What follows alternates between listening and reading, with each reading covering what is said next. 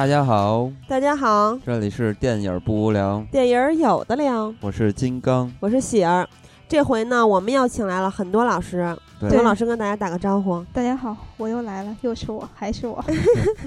对，呃，很多老师又是影评人，又是资深的电影编辑，哈，懂得嗯特别多。尤其是韩国电影，咱们之前跟大家说过，呃，金刚和喜儿韩国电影看的比较少，所以呢，拉来这个救兵，很多老师。对，必须嗯得拉人了。不对不不算是什么救兵。本来其实本来今天还要请另外一个人，对吧？对其实嗯本来是原来我在这个电影网的同事，对，啊、他叫棒棒，啊，他的真名叫常伟，特别特别长尾思密达特别，牛。对他是一个韩国通，然后呢，他但是其实本来叫他来是非常合适的，嗯，因为现在你看在豆瓣儿各大网站、电影网站上被，广泛流传的一个《雪国列车的六十六个秘密》，嗯就是棒棒来制作的。对，呃，但是他现在跑韩国去了，嗯，对、嗯他现在人就在韩国。对，所以要不然棒棒也一块儿参参与录制这个节目也非常合适。呃，接下来他还会有机会吗？对，因为这个这个系列跟其他系列一样，我们会继续做下去嗯，啊，反正请大家期待吧。但是这期你先说，他是韩国的嗯幺幺四，对他和他这个真的是万事通，韩国电影、韩国影人，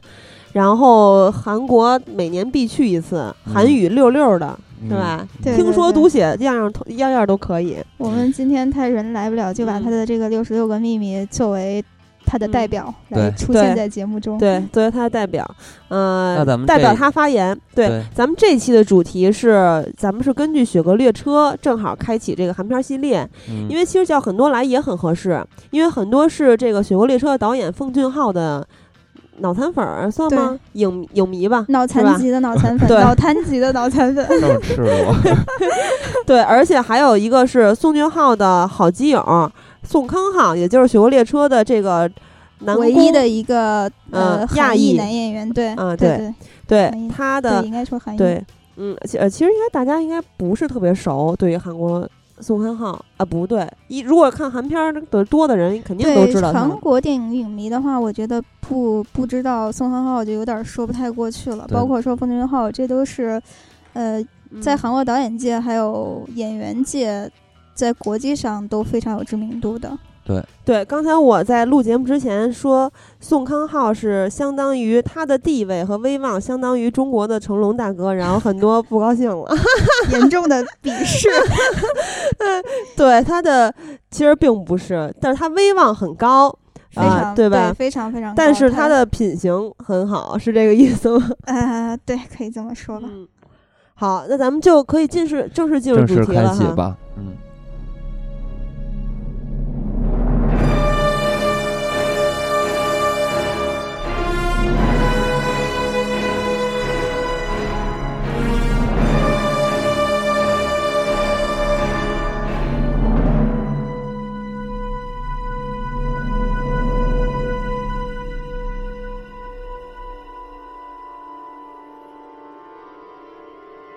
呃，就大家都知道，啊这个《雪国列车》其实是很多人也是期待已久了，就包括我自己，呃，在去年的时候就已经说过，是吧？做那个前瞻的时候就说过，然后嗯呢，也最终是看到这部电影了。呃，但是这个片子其实，呃，中国的票房还不错吧，是吧？现在嗯已经上映了一周多，是吧？呃，今天看到的数据是，截止到昨天，截止到周六的票房是四千零六十。嗯，我觉得就一个韩片儿的票房，而且在现在的这个市场环境下，已经挺不错了。就是虽然说有有的人也还在给它叫屈，对，因为这个就是其实咱们在中国的这个影院很少能看到韩国电影。嗯、对日韩都少吧？呃，他他第一天，呃，因为本身这个片子它的档期定的比较匆忙，然后嗯片方的宣传就是就是那个宣传方的宣传铺的也不是很开，然后他们自己做的也比较匆忙，呃，导致我反正就是第一天去看，第一天上的时候去看的时候，他的看了一下他的排片，相当的不太乐观。嗯，嗯，我们附近的那个电影院一天只排了五场，这这确实是有点儿说不过去。而且确实这一阵子电影院还有就是有一些片子是值得去看的，是吧？嗯，比如说这个《白日焰火》啊，嗯，《白日焰火》这因为是最近上的，他嗯他之前《雪国列车》上的时候，之前就是他上了极品一周才飞车吧对对，极品飞车那时候排的比较多，因为极品极品飞车本身品相也很一般，就是在好莱坞也属是属于一个二流制作的电影嗯吧。嗯、呃，雪国列车的话，它当时我看，反正就是宣传打的点，主要就是打那个呃好莱坞演员吧，然后还嗯有那个。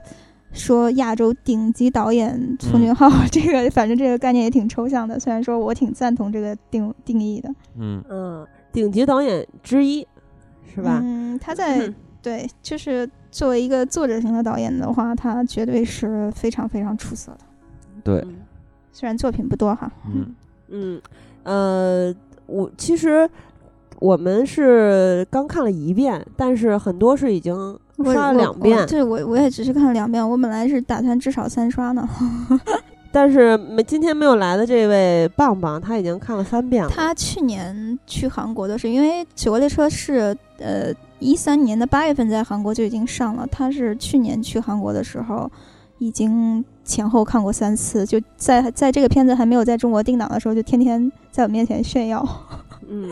就是他原来是定在去年的十二月底上映的，嗯对，但是一直推迟到的春季档，呃这个档期其实也并不好。年初的时候说的是三月二十七号，那时候我我就觉得应该是板上钉钉的事儿了。结果到后来就突然提了几天，突然提了一个一个星期左右，就是导致有些宣传有没有并没有做太到位。嗯，没铺开是吧？嗯，嗯，那其实咱们都看了这个电影儿，就是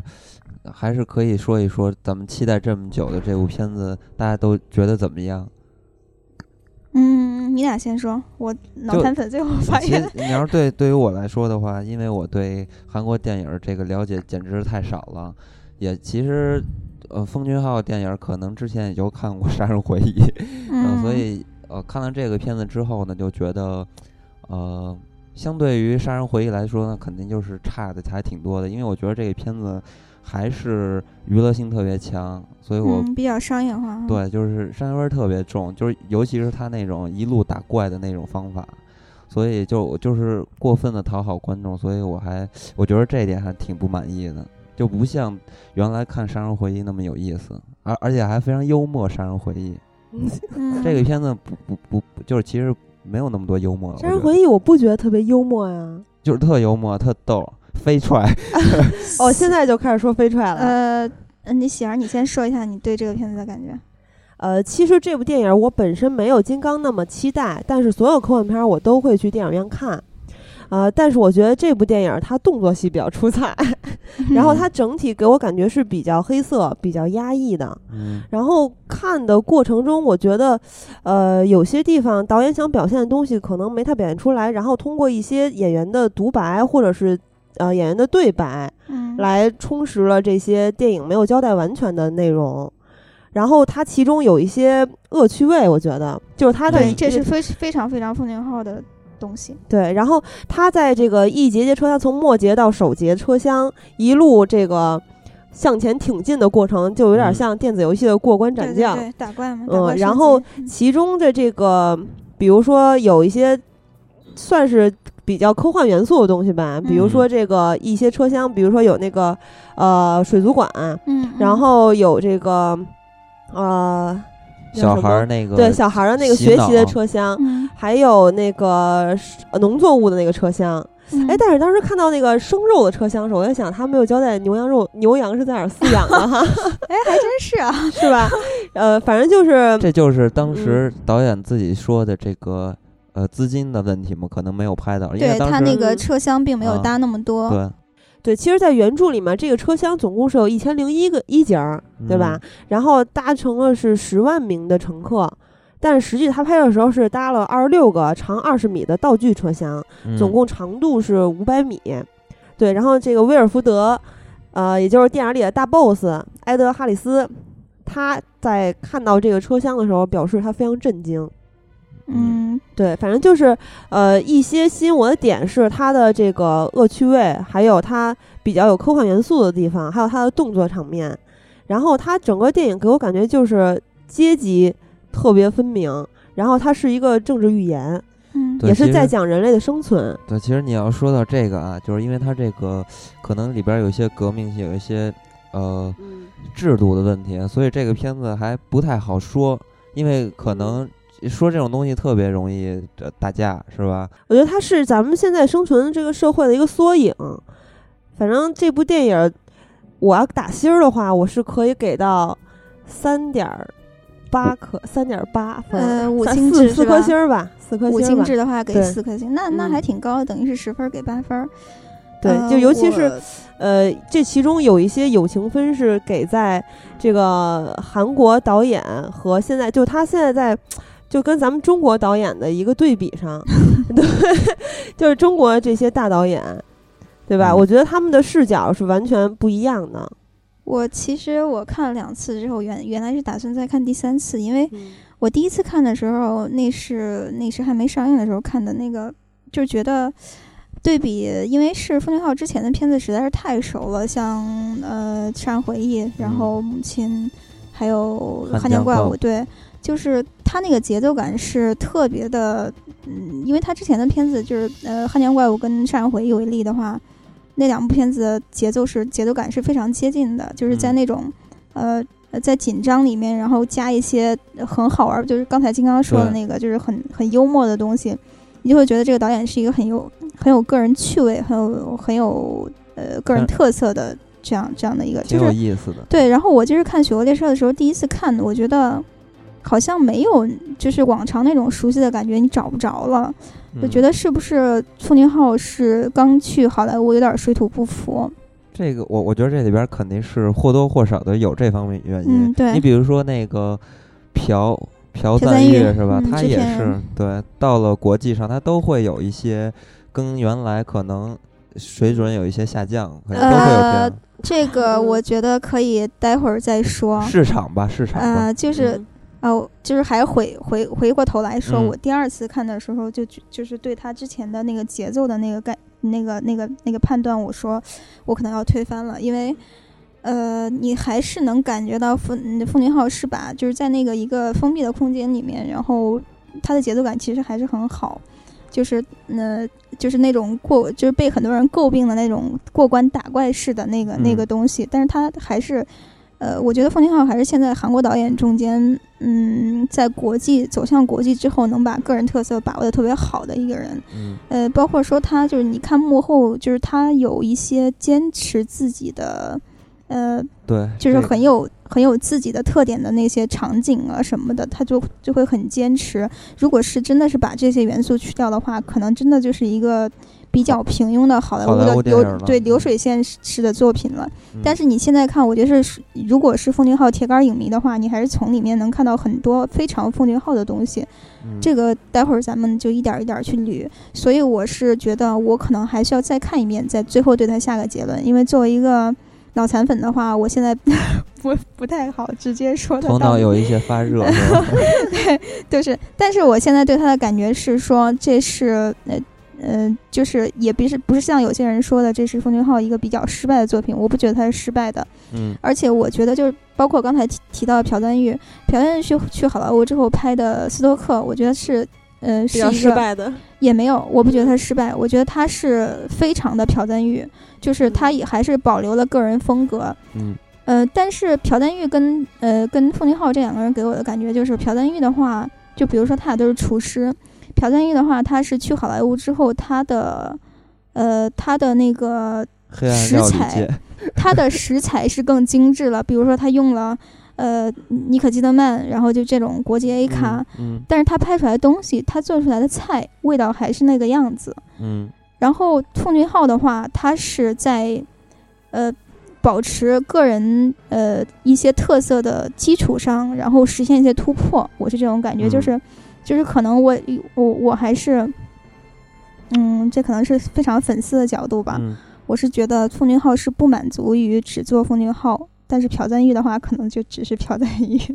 对不起，我得罪了朴赞郁的影迷，但是其实我本身也是朴赞郁的影迷了。其实我觉得这个奉俊昊可能他能拍出这样的电影，其实也不是特别让人吃惊的，因为他的片子就是确实是这个商业性和艺术性都是，嗯，对对对，就它都有保证的，所以他拍出这种片子，我我觉得也不是特别让人吃惊嘛，对吧？不是，但是我本来比较吃惊的是他会去拍科幻片儿，我感觉他那，但是怪物其实也有科幻的但是我觉得其实这部电影也不是一个纯粹的科幻片儿。嗯，你看他就是，呃呃，雪国列车里面这这种就是。呃，所谓的科技，然后这是嗯一辆有永动机的一个列一个列车，然后包括 bug，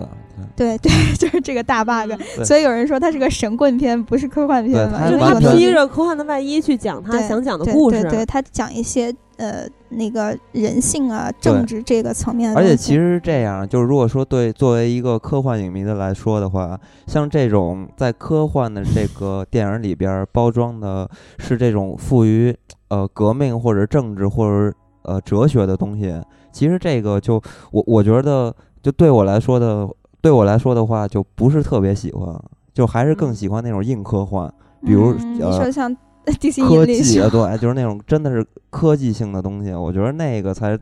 对于这个硬科幻的影黑迷来说非常刺激。嗯、就是我觉得就是《兔女号》它本身就是一个对这种呃题材嗯，之外的那些内涵的东西会更更感兴趣。你包括之前的《杀人回忆》《汉江怪物》这些，你都能看出来他一些政治层面的诉求，就是这是他自己感感兴趣的东西，然后他就是要把这个东西做出来。我觉得科幻的东西可能并不是他擅长的，也不是嗯他特别去关心、特别希望去关心的东西。嗯他更关心的是，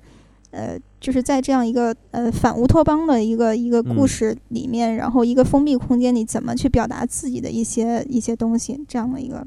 对，这其实还是很适合亚洲人讲故事的方式。就因为这个，我觉得这个科幻硬科幻的东西还是老美玩儿的东西。嗯，对，嗯而且而且而且这个刚才喜儿说她特别喜欢这个片子里边儿的动作戏嘛，嗯其实我我还是挺不喜欢这片子里边儿动作戏的，就是那些慢镜头，实在看得我特别不爽。哎，可是你有没有觉得他在就是过关斩将的其中一关，我记不清是什么哪块儿了，就是好像就是斧头斧斧头？斧头帮现身之后，嗯，他有一个就是人所有人物都是侧面的一个中景吧，我记得是，然后是一个慢镜，就让我对峙的时候吗？呃，是好像开始砍杀了，嗯嗯，然后就想起这个《杀人回忆》了，就是特别嗯，有他杀人回忆那个长镜头是吧？他们在那个稻田里里那个啊，对对对然后就拖着那个那个嫌疑人在走对当时是好像就做这个嗯。犯罪案现场重现的时候，对对对，就是那块儿是有点儿，我当时也想到那个那个，就是拖着，然后移就是嗯。镜头在平移，然后就这群人用一个慢动作，然后嗯而且光线都特别像。就是因为这种啊，你不觉得这种镜头用的实在是太讨好观众了？而且他他，你是我觉得有点太刻意了，就不是，我觉得这是就是个人个人特色的，就是个人不是非常个人风格的一个镜头啊。你看他曾经的影片，他肯定过多的使用的还是长镜头加斯坦尼康这种、嗯特别真实的感觉。嗯但这个片子就包装的特别华丽，就这种。呃，他那个就是呃。嗯，你刚才喜儿说的那段在车厢里跟那个斧头帮决战那个慢镜头，其实也有一点儿致敬朴赞玉的《老男孩》，就是那个很有名的那种，嗯就是呃呃那个老崔单挑那一那一帮人，然后他一个人在那儿挥着他的小斧头在砍杀的时候，嗯那个嗯其实有点儿致敬的意思，是有是有那个故事之外的一个一个个人行为的东西还有很多。人说，就是这场戏的时候杀那只鱼的时候还，还说致敬《教父》嘛。呃，这个我觉得可能有我我不知道这个来源是在哪儿，是不是他就是他的主创亲口承认的？如果不是的话，我觉得可能有点过度的解读了，有点就是牵强是吧就有？点牵强。但是这个好像是有一个好玩的幕后，就是包括就是在那个常委的那个《六十六的秘密》也有里也有提到，就是呃，因为这个。恶趣味的东西其实是奉俊昊自己加进去的，嗯，然后呢，就是发行方就觉得你要把这个东西删掉，因为其实很多人都会觉得那个那个那一幕没有什么，就是很没什么意义。对，对很莫名其妙，很突兀。嗯然后就就是几个人拿着那个鱼，然后把它剖开，然后呢，奉俊昊自己就坚持要把这个镜头留下来，嗯，然后为了说服对方，他还。打了感情牌，说自己的嗯老爸是一个渔夫，在这 所以要在这儿安插这样一场戏，但其实他老爸是一个大学教授，对他爸是是奉尚军，是韩国首尔产业大学的名誉教授。嗯，而且还是特别逗。对，然后对方其实就是韦恩斯坦。对，啊所以说其实这帮美国人还是傻，被被我们凤大大忽悠了。对，还是就是大脑不会转弯儿。而且就之前还有一个呃，我看《六六秘密》里面还有一个是说的是，呃，也是让他改一场戏，然后他就装听不懂。啊，就不打感情牌了，他就假装是让他剪掉很多的戏，然后他就一嗯直装听不懂英文，说。所以哦说，我是觉得奉俊昊他是始终在坚持自己的一些东西，的他并没有做过多的妥协。嗯，就包包括说跟文散死磕那个删减版跟未删减版那个东西，我觉得他是始终站在一个比较坚定的立场上的。嗯就像他他的电影里面表现出来他的一些政治观点，他的一些呃对科学呀、对对人性的一些一些怀疑，嗯，他自己都一贯的是始终是很坚持的。对，所以这可能呃，就是过几年也是一段佳话，就嗯就是反正跟这个韦恩斯坦就是 对峙的这种，我觉得可能将来都是佳话。我觉得可能大家对这个片子的评价不一，有人觉得它好，有人觉得不好。但是我就建议大家尽量的去多了解一些幕后，你会对奉俊昊这个人多一些更立立体的看法，也嗯会对他拍这个片子的一些初衷啊什么的更多一些了解的话，我觉得是有好处的。就是就算你觉得这个电影并不是他的佳片，其实我一直觉得就是在保证就是大家先保证这个片子它不是一个烂片的基础上，如果这个片子有特别大的争议，那我觉得我就是我反而相信这个片子是更是一个好片，我一直是这么觉得，就是。它必须要要人看到不同的就是东西，所以就会产生有的人不喜欢，有人喜欢，所以嗯反而我觉得这样的片子是最好的。反对，就是在这部电影上映之前，这个吉利姆就是他的扮演者约翰赫特，他就说这部嗯电影会带来什么？他说我认为会能引发很多的争论。对我这个就是补补一句，这个就是那个和那个后乡的那个就是指导美队的那个老老者，那个断腿儿断胳膊那个老头儿。嗯，嗯，对。然后美队当时是他主动请缨的，他是来要求试镜。对，他是《杀人回忆》的粉丝，然后他就想跟奉俊嗯昊合作，而且他当时读了这个剧本之后，觉得就是还挺喜欢的，然后就嗯主动请缨。对，他说，而且他也不是就是第一个主动请缨的，还有我们的女王蒂尔达·斯文顿。对，啊，对，说起这个片子来，就不得不提他的在这个片子里边扮相，我觉得他，太亮了，真的是因为，在抢眼了。在克里斯·埃文斯，我又黑一下，就是在他平庸的演技的衬托下，斯文顿嗯真的是太亮了。你就觉得整个，因为我当时第一第一遍看完这个片子，当时觉得不是很，就是感觉不是很对的原因，有一个很重要的原因，就是因为之前奉俊昊塑造人物是特别的棒的，就是嗯，他通过一些小细节、小动作，能把这个人物塑造特别立体。就算是这个人物的戏特别少，但是《雪国列车》我看第一遍的感觉就是觉得，呃。呃，没有留给人物太多的表现空间，对，相对来说比较平面一点。包括我最爱的宋叔，他其实他跟他女儿就是这这这一对儿角色，也并没有让你觉得有特别出彩的地方。但是斯文顿这个角色实在是他演的太有趣了，当时就嗯觉得他一出现，感觉哇，就是整个电影都火火起来那种就感觉。有的听友跟我说，他一直都没认出来蒂尔达·斯温顿。然后呢，就是他和宋那个奉俊昊在拍这部电影做这个人物造型的时候，他说想把这个人物造型做得更奇葩，嗯就是更怪异一点儿。对，然后呃，但是呢，被导演否了，因为导演说你现在已经可以了。他是有多少想法？别太过分了他还想要跟宋叔演一场打斗戏的，然后也被导演否了。对，然后我看他这个幕后花絮的时候，有一段就是他在演那个。呃，他不是老拿着大喇叭广播嘛？他等于嗯说是上这个前前前端车厢和后后车厢的一个联系。嗯嗯，然后他在宣宣就是呃宣读他们这个宣言的时候，就说搞搞清楚你们的位置，嗯站好你们的位置。然后奉俊昊就在旁边笑，特别高兴，哎其因为实觉得他演的太好了。嗯，对对啊对。其实那段戏拍的特别好，我反而不是说，呃，当然演的也特别好，关键是那段嗯戏拍的真是太好了。就关于那那个鞋，啊就一直我那几个镜头真的是太好了。哎呦，后来把鞋放到第二大头上那段给我笑死了。好多象征性 的东西，就是信息量特别大，特别嗯棒。那段戏，这个就是特别体现这个导演的功底。有的人根本设计，我我觉得很多人都想不到去这这么去设计这种镜头。我觉得这个特别棒，比起后边儿的那些动作场面来说，强嗯太多了。而且我觉得这部电影挺容易拍散了的。这电影其实也还还好吧，我觉得。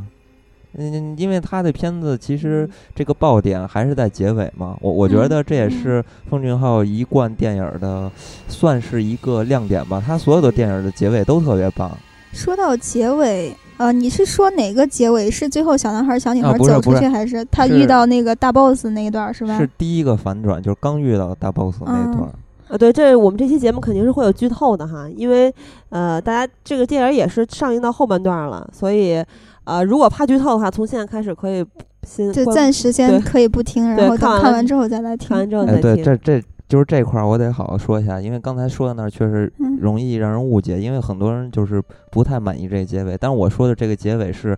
呃，他看见 BOSS 的那一段儿，然后 BOSS 要对他洗脑的那一段儿，而不是说他们发现了希望就是出了这个车厢的那一段儿啊。我说的是之前的那一段儿，就那段儿还挺有意思，是一个反转嘛。你就是说那大 boss 说，就是这个列列车要维持它的生态平衡。对对，其实我后来看完之后，就跟跟朋友聊，我说我说在看到这个地方的时候，你们感觉是怎么样的？因为我觉得我有一点部分会同意那个威尔夫的他的观点，就是就是说你整个呃，包括就是把这个列车这个范围更扩大一点，就是整个人类社会其实是肯定要维持一个等级跟权力上的平衡的，就是有上层必然有下层，不可能说是嗯呃，就是就是永远是上上那个钱钱箱那种呃，那那个叫什么其乐融融那种气氛。嗯我说我某种某种程度上可能是被他洗脑成功了，就是但是不是完全赞同的。我是觉得他这个大 boss 这个这个人物设定挺有意思的，而且让让那个艾德哈里斯是一个很有魅力的演员去嗯扮演、扮演这样一个角色，而且他的声音也很性感。我觉得让他去演这样一个很有说服力的角色，我都觉得呃。美队应该被他说服，然后去做上新一任的大 boss，让列车嗯继续运转下去，这样嗯 会更有意思一点。对，其实很多人不满意，就或者说争议来源就是在最这个后、嗯有没有被洗脑成功这一嗯，段啊。其实我也是是如果被洗脑成功的话，那就是一个特别完美的政治预言。对他的讽刺效果会更强，更强一点但是我觉得可能这就是，呃，我我先说啊，就是我看韩国电影比较少啊，嗯在我的印象中，如果是韩国人来指导这个片子，就应该是留下希望，就是他们应该这样做啊。但是，但是当然有也有很多人觉得。就是留下希望是好的，或者是他们解读出导演是有意识的去给人留下一个更大的这种呃，就是这个发散的空间，嗯，让人觉得可能这些人还是活不了，因为这个有一只北极熊嘛，也没有食物是吧？肯定最后的变成了北极熊的食物，就这样还是死亡后。对最后那个一男一女那个设定就是非常的亚当夏娃嘛，你觉得《创世嗯纪》似的、启的启示录似的这种这种东西，嗯，但就是没有我觉得白种人了。对，但我 所以有所以说还是挺为亚洲人争光的，没有留下这个白种人。对，关于这个片子的结尾，其实，呃，就是反正就是看大家的喜好了。我觉得，我觉得咱嗯们也我没有必要是看完。之后看到有些人对他的评价就是说，觉得这个片子不好，就是因为奉俊昊把这个呃这种呃政治寓意表现的实在是太过明显了，就嗯是。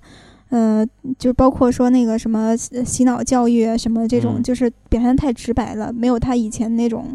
呃，含蓄的感觉了。就是嗯让你在这个，呃，你让你自己去挖掘，这个就是很直白的把这个东西给你。但是我觉得这嗯可能是因为这是一个好莱坞电影吧，这是一个好莱坞电影的关系。然后奉俊昊可能，呃，表现的就没有那么的韩国了。啊，对，而且他之前那些片子，感觉就是在讲一个故事，然后呃，掀开了那段儿社会的现状和那段历嗯史。对对，啊，你但是这个片子的话，就我我我觉得就直接就可以开开战了，就是嗯，不同这个政治观点的人就可以直接开战了。对，因为它本身就是一个特别，呃，它在那个火车那种小的空间里面，他的那种阶级感是更加强的。嗯，然后就是阶级对立又特别明显，而且他从一开始就是这个 Curtis 就在就在策划着造反，嗯，然后就直奔主题吧，就是这样。对，哎，他而且这个电影原来是有一个，他是是现在这个结尾是他们这个呃不是一个黑色预言完整的黑色预言，然后是最后他们冲出这个所谓的牢笼，嗯然后后来嗯据说还有这一个一个结尾是这个黑人少年长大之后了，有一个彩蛋被奉那是不是俊浩给就应剪掉该了。这个亚当夏娃就应该 生孩子了呀？哎，其实我没有对，其实他阶级斗争非常明显，但是嗯我作为我个人更强烈的感觉就是，特别就是在他这个斗争的过程中非常难受。就比如说，呃，像金刚，我们俩刚看完这个电影在聊的时候，他就比较希望那个结尾是他被洗脑了，嗯嗯，然后嗯他登上了这个这个巅这个领导领掌权者的这个位置，对，然后继续这个这个这么一个闭环的循环。但是我就喜欢这个结尾，就现在这个结尾，嗯，因为我觉得，就如果像那样浑浑噩噩的生存下去的话，不如就冲破这个牢笼，因为我的自由意志完全的被压制住了，说起来这个就没有感觉到政治的这。当然，你看的过程中有有很很强的感受，但是作为个人的话，就感觉特别不自由，特别憋屈。到最后这个结这个结尾，特别的觉得特别合适。嗯，还是觉得现在这个结尾更适适合你一点儿，是吧？对，可能就，呃，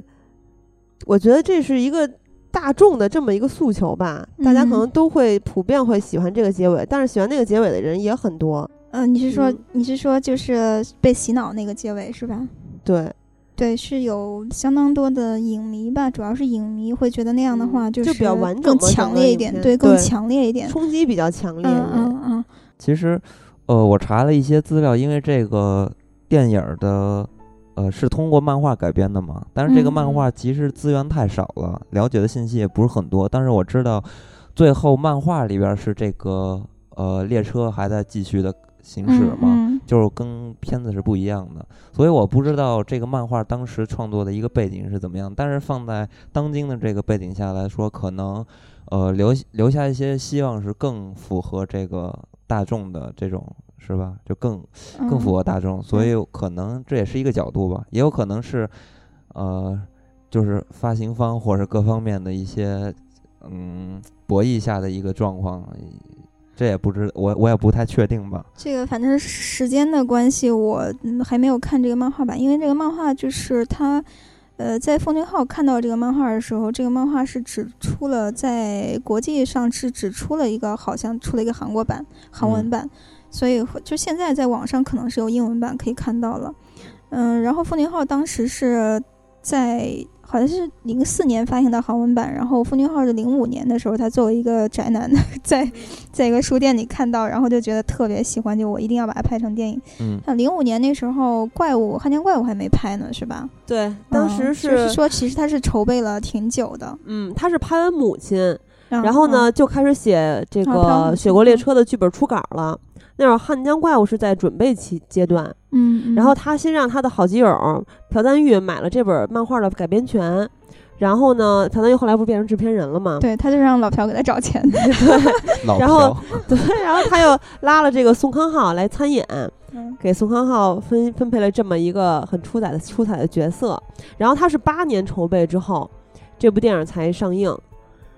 嗯，然后呃，据说就是像刚才咱们说的，他有一些设想是没有能够实现的，是由于资金的预算的问题。嗯。对。然后说到这个，嗯、就是这个漫画儿，呃，我有一个喜欢漫画的朋友，他提到说，嗯、有一个日本漫画家，我不知道大家知不知道，叫高桥努，是也是一个就是画风非常嗯有个人特点的一个画家。他有一个作品叫《蓝色天堂》（Blue 嗯 Heaven），就是只出过连日文版都没出过，只出过英文版的。说他那个故事是非常，就是故事的设定非常接近于《雪国列车》，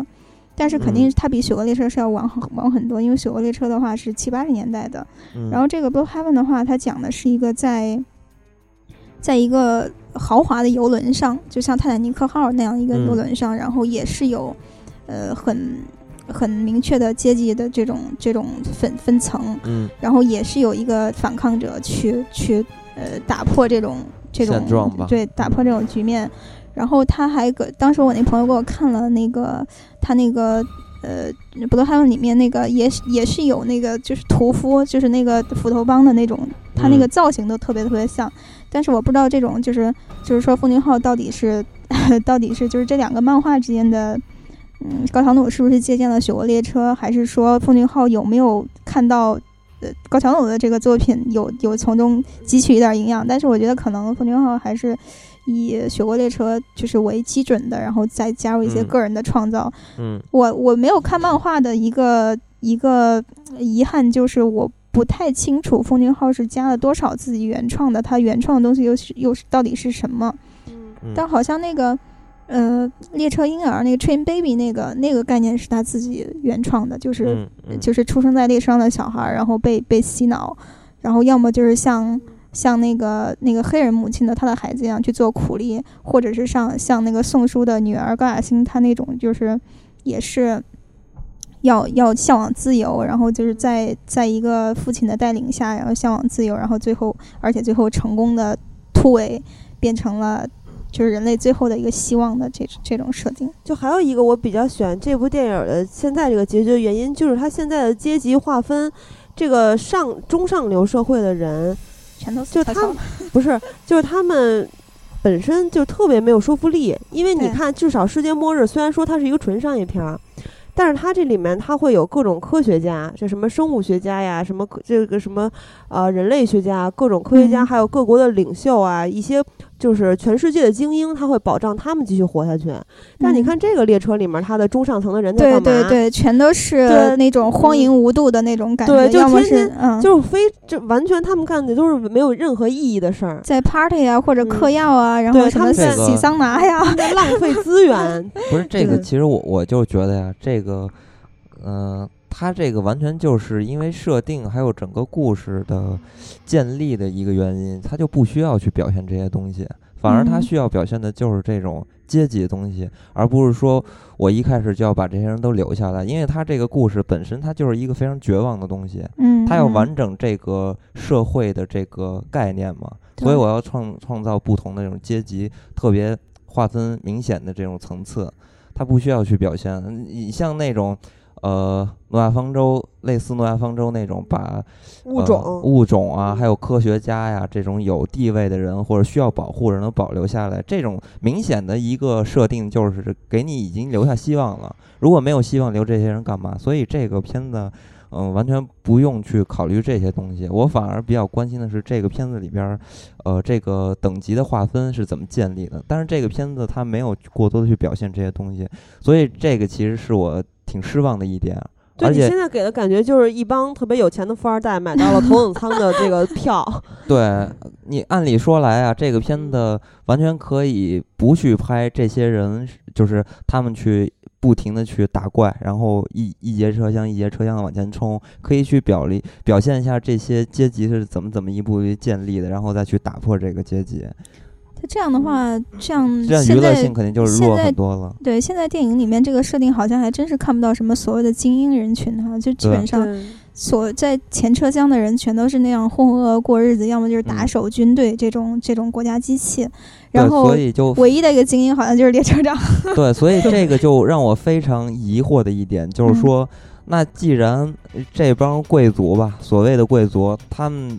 对于这个列车或者对于这个生态系统没有任何的贡献，为什么还要留他们？所以说这就是说服不了。如果是那个你喜欢那个结尾，就说服不了我呀，就是因为这个也是特别重要的一个原因。不是他如果说这个。呃，柯蒂斯如果被洗嗯脑了，反而能更好的去解释一下，因为这没有原因，嗯就是要建立这么一个阶层。如果说给人留下一些希望的话，那这个阶级其实，呃，是是不是需要去巩固这个阶层，其实没有任何意义了。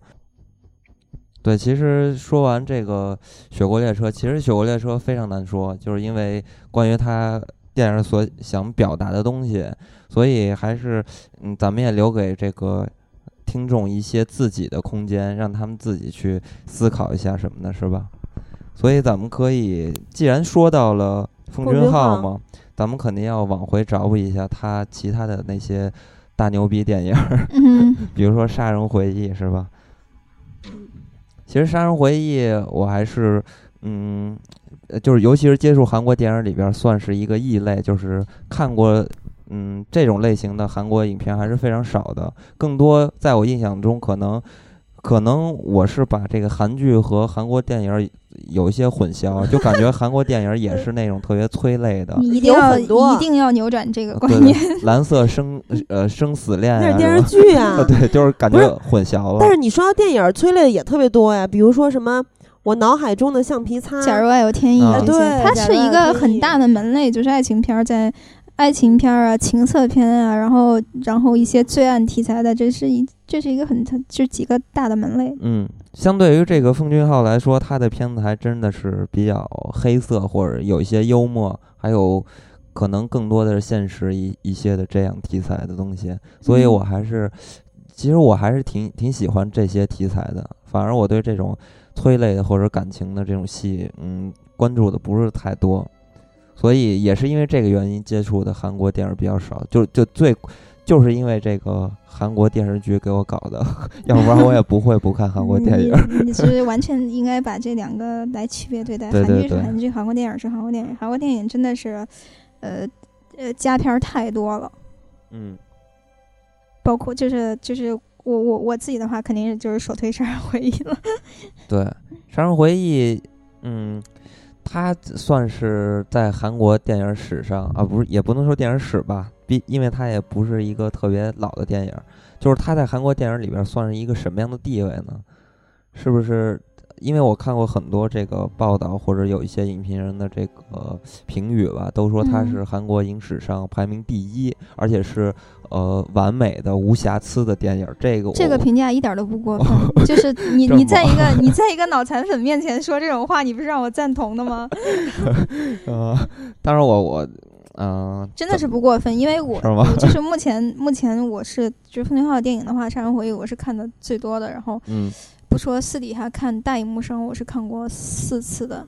嗯就是你是每一次你看这个片子，现在就是你可能刚开始看会觉得这个情节很纠结啊什么的，嗯然后你越往后看，你就会去注意里面的一些表演表演跟一些嗯导演技巧上的就是细节的东西，你会越看越觉得它里面的那个。呃那个信息量非常的大，非常丰丰富。你每次看都会发现一些新的东西，然后真的是乐趣无穷。你就除除去那种正常的看电影的时候那种对情节、对人物的这种这种注意，就是呃，就是现在的话，因为就是基本上里面的台词，我是 差不多都是能背下来的，就是。你会觉得真的是看这个电影已经成了一种乐趣，一种享受。虽然说它的故事真的是让人非常纠结、非常揪心，但真的是一个很完美的电影。就是、这个片子当时好像是说，呃，掀起了这个大韩民国共同的一个集体的回忆嘛，对嗯，那个对，因为。它是根据他在他那个军政府那个年代的那个背景，然后，然后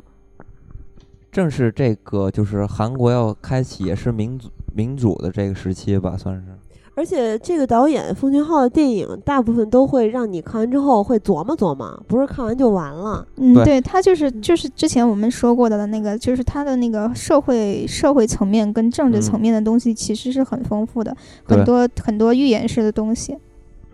对这个片子，其实很多人看完之后都在去想，到底谁是真正的呃凶手。但其实，哎，这个片子挺有意思。其实这个导演啊，就是拍的时候是出现过凶手，然后有人还截下图，然后说扮演凶手的这个人是副导演。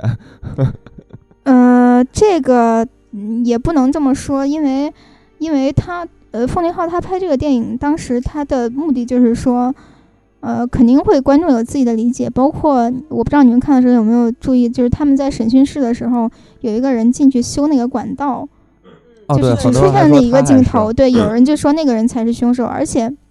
它里面出现的几个行凶的场面，奉俊浩是找了不同的人去演的，他啊就是就是要给你这样一种就是。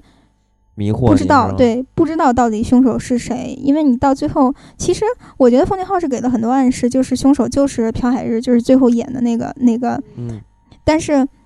但是最后就是他拿的那个那个那个，呃 DNA 鉴定对 DNA 的鉴定那不就是证明是不符合的，就是这个就是呃包括。汉江怪物里面那个就是那个美国的那个科研成果，最后造出来这样一个怪物，就是风云号它本身对这个所谓的科学的态度是极不信任的，对，有一些怀疑，对，极不信任的，就是，嗯，反正我觉得就这种东西，嗯、会很吸引我，就是就是他这种态度，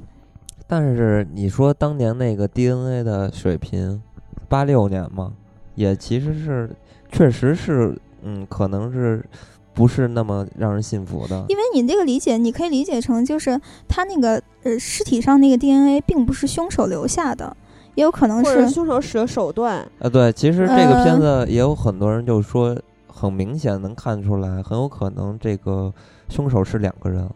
嗯，这两个人这种这种说法我不太赞同。然后我是觉得，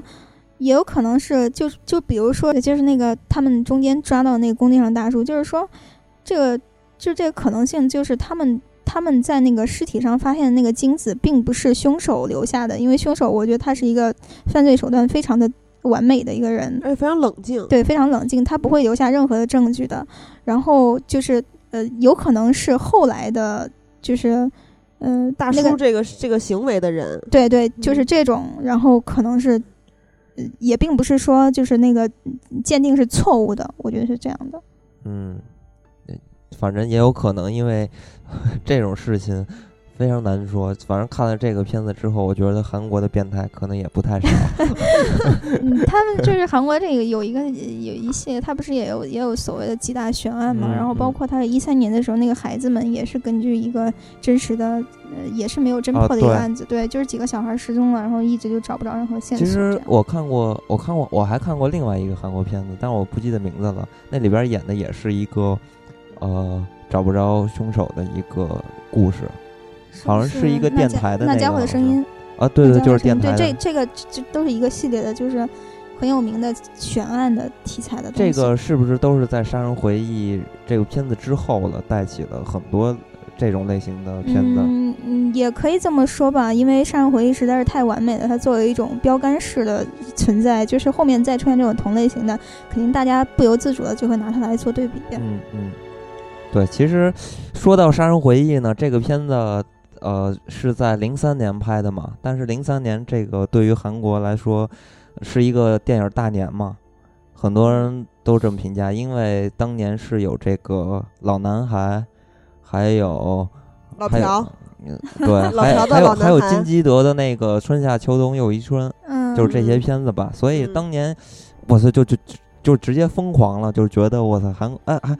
就刚好这三部电影我还都是看过的啊，嗯，所以我我也当时就觉得挺吃惊的，就是挺厉害的。对，所以说我觉得你应该再多看点韩国电影，不要不要觉得它跟韩剧是一样的。那其实你看了奉俊昊这些电影，能发现一个共同点，其实他尤其是在韩国的啊这些本土的时候呢，他基本上这些演员或者说班底还都是这么一套人，都是比较嗯固定的。嗯，对对。我发现这个知名导演、大导演、国际上的什么的都是这样的，呃，习惯 好像。嗯，因为他就是方俊昊来跑那个呃《雪国列车》发布会的时候，我当时在，然后就是主持人说，你为什么要把宋康昊跟高亚星，就是你之前在《汉奸怪物》合作过的演员叫过去，是因为怕寂寞吗？他说你怎么知道？就是嗯要如果是一定要选一个韩国演员过去的话，他肯定会选他他的好基友宋、嗯宋康昊。就他们两个是就之前《杀人回忆》，然后《汉奸怪物》就是《雪国列车》，等于是第三次合作。嗯，嗯，然后在呃之前无数次的发布会里面，也在就是秀恩爱，就是说我们还要再合作十次八次呢之类的。嗯，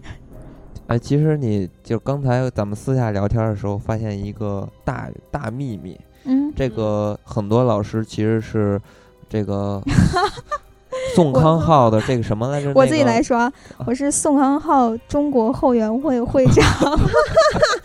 这么猛。我们现在我们现在就是会员数量不多，但是嗯我们每一个都是巨星，因为我们有一个 QQ 群，然后就嗯叫宋康昊中国后援会，最近也加了几个新人。对，就是我们每一个人都会有一个韩国巨星的名字。那你叫飞出来很多我当然叫宋康昊啊，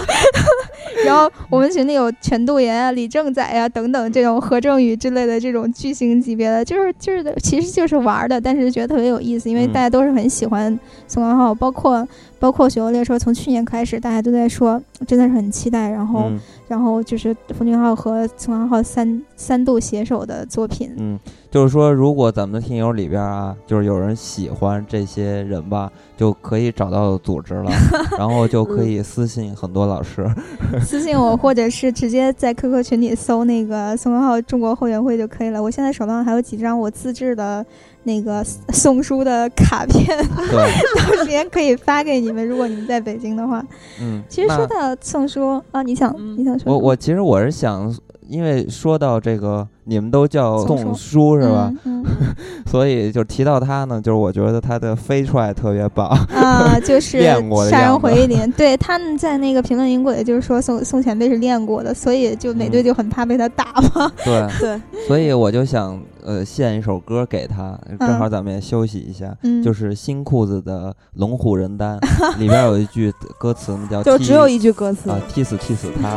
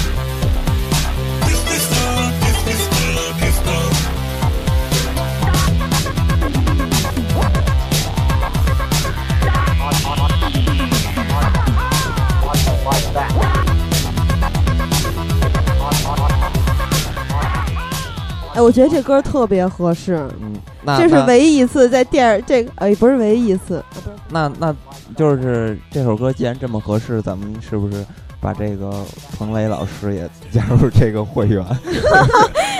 可以，我没意见，我可以给他一个理事、董事之类的当当。其实这个我我当时看这《杀人回忆》啊，就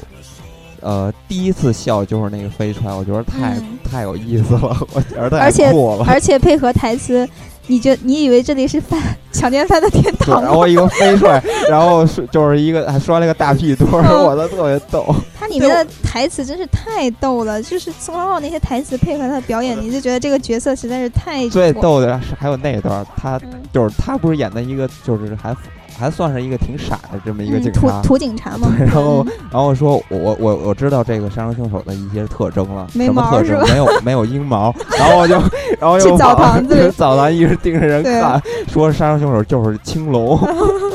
然后。然后他回去了，他他那个他那个女朋友还说嗯，你怎么不去洗澡？他说我我已经洗了一天的澡，我自己都快洗的没好毛敷弄了对，而。且其实这个他的长相其实也特别有意思，就是大饼脸所以就有人叫他国民影帝嘛，他嗯长相也是非常韩国人的那种典型，而且他就是那种平易近人、邻家大叔的那种感觉。啊，是吗？就是就不啊，我不是说，就是你嗯刚才说的这个比较典型的韩国人对啊，大饼脸嘛，啊小眼睛、大饼脸。你不觉得吗？因为我看那个偶像的，因为我接触更多的这些信息，就是韩国的都是偶像什么的，我觉得都是们是吧？都都是都是那样，都是 小白脸那种那是韩国极少一部分人吧，因为因为嗯，嗯，所以我看见这种长相的人，我我操，我觉得特别亲切，而且特别适合适合演这个就是村儿里边儿对对，所以你就是你看韩剧的话，因为他们嗯它它里面的情节，包括他们他那个角色那个塑造，是离我们正常人的生活非常非常远的。嗯但是你就像宋叔这种长相，他永远不可能去演一个偶像剧的男主角，永远不可能做一个长腿欧巴吧。虽然人家腿也不短，嗯嗯 就是他他的。你你首先他从外形上都给人就是跟你会拉近拉近距离，嗯你包括像他演那个朴赞玉的那种片子，嗯你也不会觉得特别就是，呃，就像演呃蝙蝠啊那种重口味的片子，你也不会觉得，你就就看见看见这个人就觉得特别特别亲切。嗯嗯，会长是这么认为的。啊，其实对，他刚才是演过很多的电影儿，对吧？这个嗯辩护人，然后呃嚎叫，呃蝙蝠，像你刚才说的蝙蝠、密阳啊，优雅的世界。汉江怪物、亲切的金子等等等等，但是其实他有一部电影，正好是在《雪国列车》上映之前、嗯一段时间我看的，就是他那个跟跟李秉宪和郑雨成一块儿演的《好家伙、啊坏家伙、怪家伙》，就是我怎么觉得他演的不太好啊？嗯，就是之前咱们说小李你子说他觉得他演的不好的话，我觉得你应该拿他跟秉宪还有郑雨成来比较，就是嗯因为他这个片子本身所谓的泡菜西部片，就是呃，就是很这是一部韩国西部片儿嘛？对，对不是泡菜西部片，嗯它你跟嗯之前的通心粉西部片那种，就是莱昂内莱昂内的黄金三镖客比起来的话，嗯你就会知道那个那个就是宋叔那个角色，包括之前那个丑家伙，他们他们是其实是最出彩的一个角色。呃，嗯对对你这种观点，我严重不敢苟同。你拿不着门票了，不要说了。对，确实是他很出彩。嗯嗯，但是就是在我印象中，我还有一点不是特别爱看韩国片儿，是我不是觉得韩国片儿全都是爱情片儿，嗯嗯，但是我觉得韩国人的演技是非常的夸张的，就在我的印象中嗯一直是这样，因为他们经常喊，对吧？对对对他常喊，然后面部表情非常丰富。啊，其实日本电影也有点这样，我觉得日本更日剧夸张。对日本剧更夸张日剧是非常典型的。对。然后你像这个好好好好家伙怪坏家伙怪家伙里面，这个宋宋叔就是一直非常夸张。那他那他嗯怎么就不用力过猛了？我得采采访一下后援会会长。是是这样的，你嗯你首先要了解一下金志云这个导演的风格。嗯他跟呃那个宋浩跟金志云是合作了三次，嗯然后包括这个三家伙，然后之前有一个，呃，之前有一个死不张扬离奇失魂事件是他们俩第一次合作，呃，嗯。还有之后的毛东王，哎，毛东王在前还是，嗯，呃，那个和那个死不张扬在啊，前死不张扬在前，然后还有毛东王，就是毛东王是奠奠定了宋康昊在商业电影里面嗯地位的一个一个电影。他演的金志云的电影都那个角色那个风格都比较近似，因为毛东嗯。王的话，他的他的角色的找感觉是学的周星驰，你大概可以理哦。解他是一种什么样的，就是有一点无厘头，然后有有一点夸张，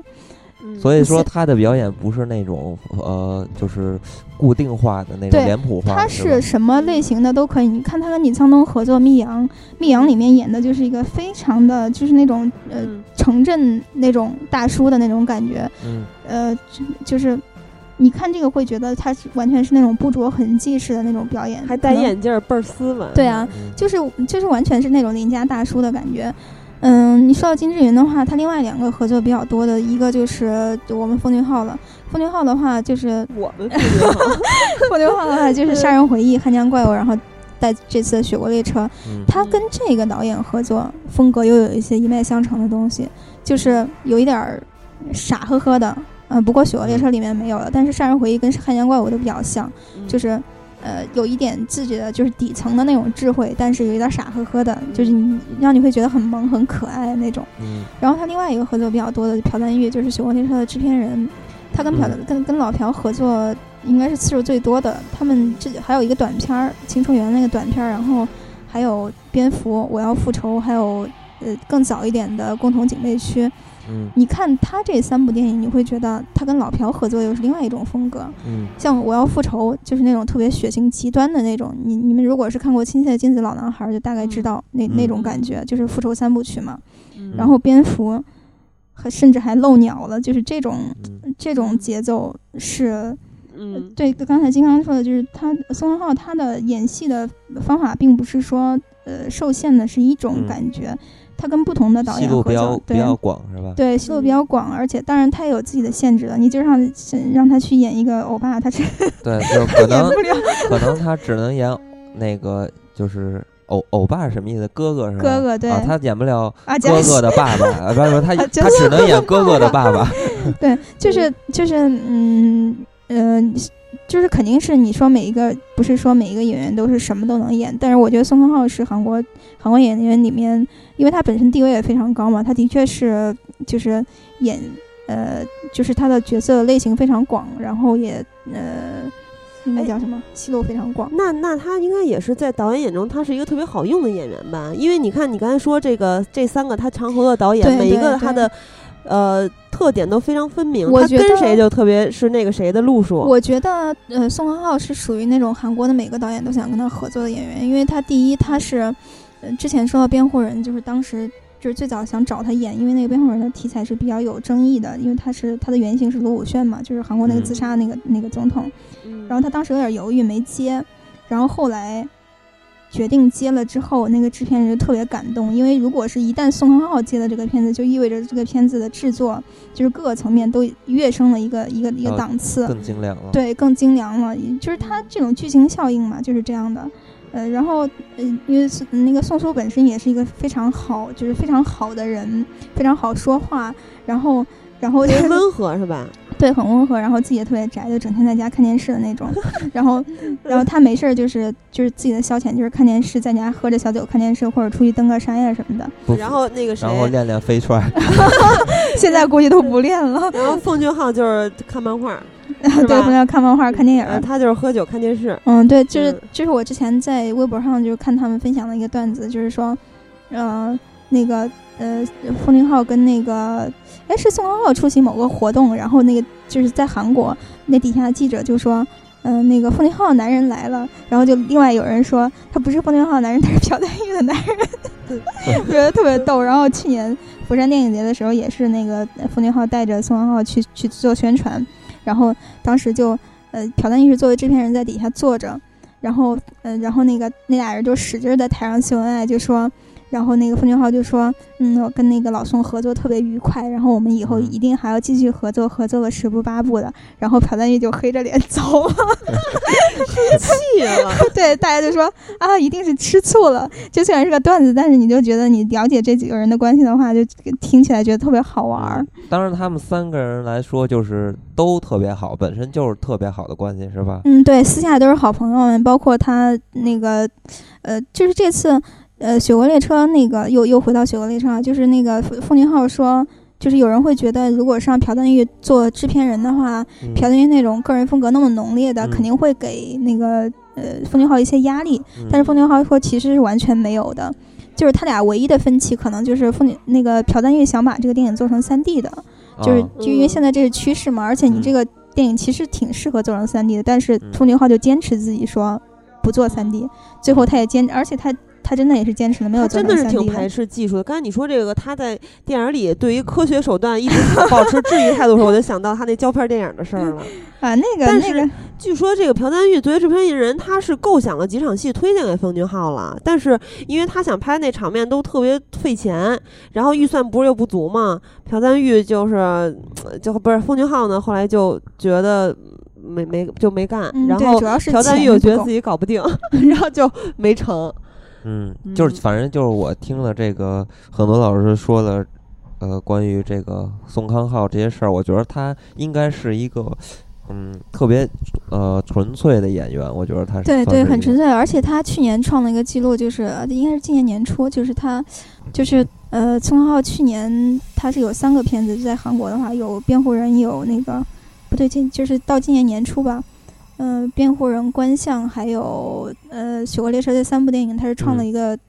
嗯，三千万观影人的一个观影人次的一个记录，就是说，目前至少目前为止在，在韩国影史，就是这种演员里面是独一无二，是一个是一个破天荒的东西，嗯。而且我估计以后也很难打破，因为这种一线大咖一年其中有三部电影上映，这是挺难得的，嗯。而且他真的是太有票房号召力了。就像之前说的，如果是他加盟一个电影的话，这个电影其自然就会升一个档次的感觉。嗯，这就是我们的宋叔，大家快加入我们的 QQ 群，那我又那其实安利了一下。其实听你这么说，那主要原因还是因为韩国太小了。他如果在中国的话，可能就是吧，就很正常。嗯你你看《秘密》一年还五部你，看那个 那个《雪国列》不是那个《杀人回忆》，里面有一句台词，宋叔说：“为什么人家美国人办案怎么怎么啊，FBI 办案因为我怎么怎么这儿小，所以用脚办案嘛。因为韩国人韩国太小，小的就像我的丁丁那么小，特别逗。嗯，对，所以也是因为呃他的实力是吧？嗯还，有他的性格或者人品各方面原因吧，所以他也他是拿遍了韩国各种顶级的奖，嗯，全部拿对他遍是吧？就是辩护人，这又又拿了好几个奖，而且最近有一个有一个那个韩国的媒体人评的一个就是。嗯，等于是说最呃最有影响力，然后的男演员他还是第一名。这个就是他目前在韩国的地位就是这样的传奇巨星嘛，嗯，我们就叫他传奇巨星、亚洲首帅。嗯，亚洲首帅还行。太不把教授放眼里了，都敏俊教授。冯浩确实还是比教授帅一些呢嗯。，那呃，其实这样吧，就是还是希望将来有更多的机会能看到这个宋书呃更好的表演，是吧肯？定宋书和奉俊昊导演还会再合作，这是板上钉，钉的事儿。但关键是嗯我 希望还能看到飞踹。动作戏是吗？对对对，嗯，他俩的合作希望不会变成蒂姆·波顿和德普现在的合作很有，可能啊，我觉得这个完全没有问题啊，因为如果真的是，就是他们之间已经形成了形成了一种会会互互相信任的那种关系，嗯。然后包括那个从那个呃宋康昊也经常在公开场合就夸奉俊昊就是一个有品位、有有有风格的导演嘛，嗯，我的意思是，不要像他们俩的合作一样，走越合作，下坡路。对对对，质量越差了。不会的，不会的，这个你一定要绝对的自信，有有绝对的信心，对，最起码你对奉俊昊是有绝对的信心。就是宋浩可能会接烂片儿，但是如果是他跟奉俊昊合作，一定会精是是精品，嗯嗯因为奉俊昊导演他自己是这样的一个导演，嗯他他是一个处女座，会追求完美。哟，金刚高兴了。我是狮子座，好吗？好吧，那那咱们这期就到这儿吧。然后咱们还是，呃，以后希望可以更多的关注韩国电影，然后咱们也更，也就是尽量多做一些呃韩国题材的这个嗯节目。等这个棒棒从韩国回来，咱们继续把韩国系列继续做下去。嗯，嗯呃，和很多老师一起。对好吧对对，让瞎聊呗，让让这二位呃就是呃告诉我们一些韩国电影的一些东西吧。我希望我下次再聊聊韩片儿的时候是宋叔和冯大大的新片儿。呃，下次你再来的时候，也是你非常喜欢的一个主题了，那就是香港金像奖啊。哦，啊对对对，好吧，嗯好的，好行，那咱们今天就到这儿吧，好吧，嗯，好的嗯行再会。再好，会再。见。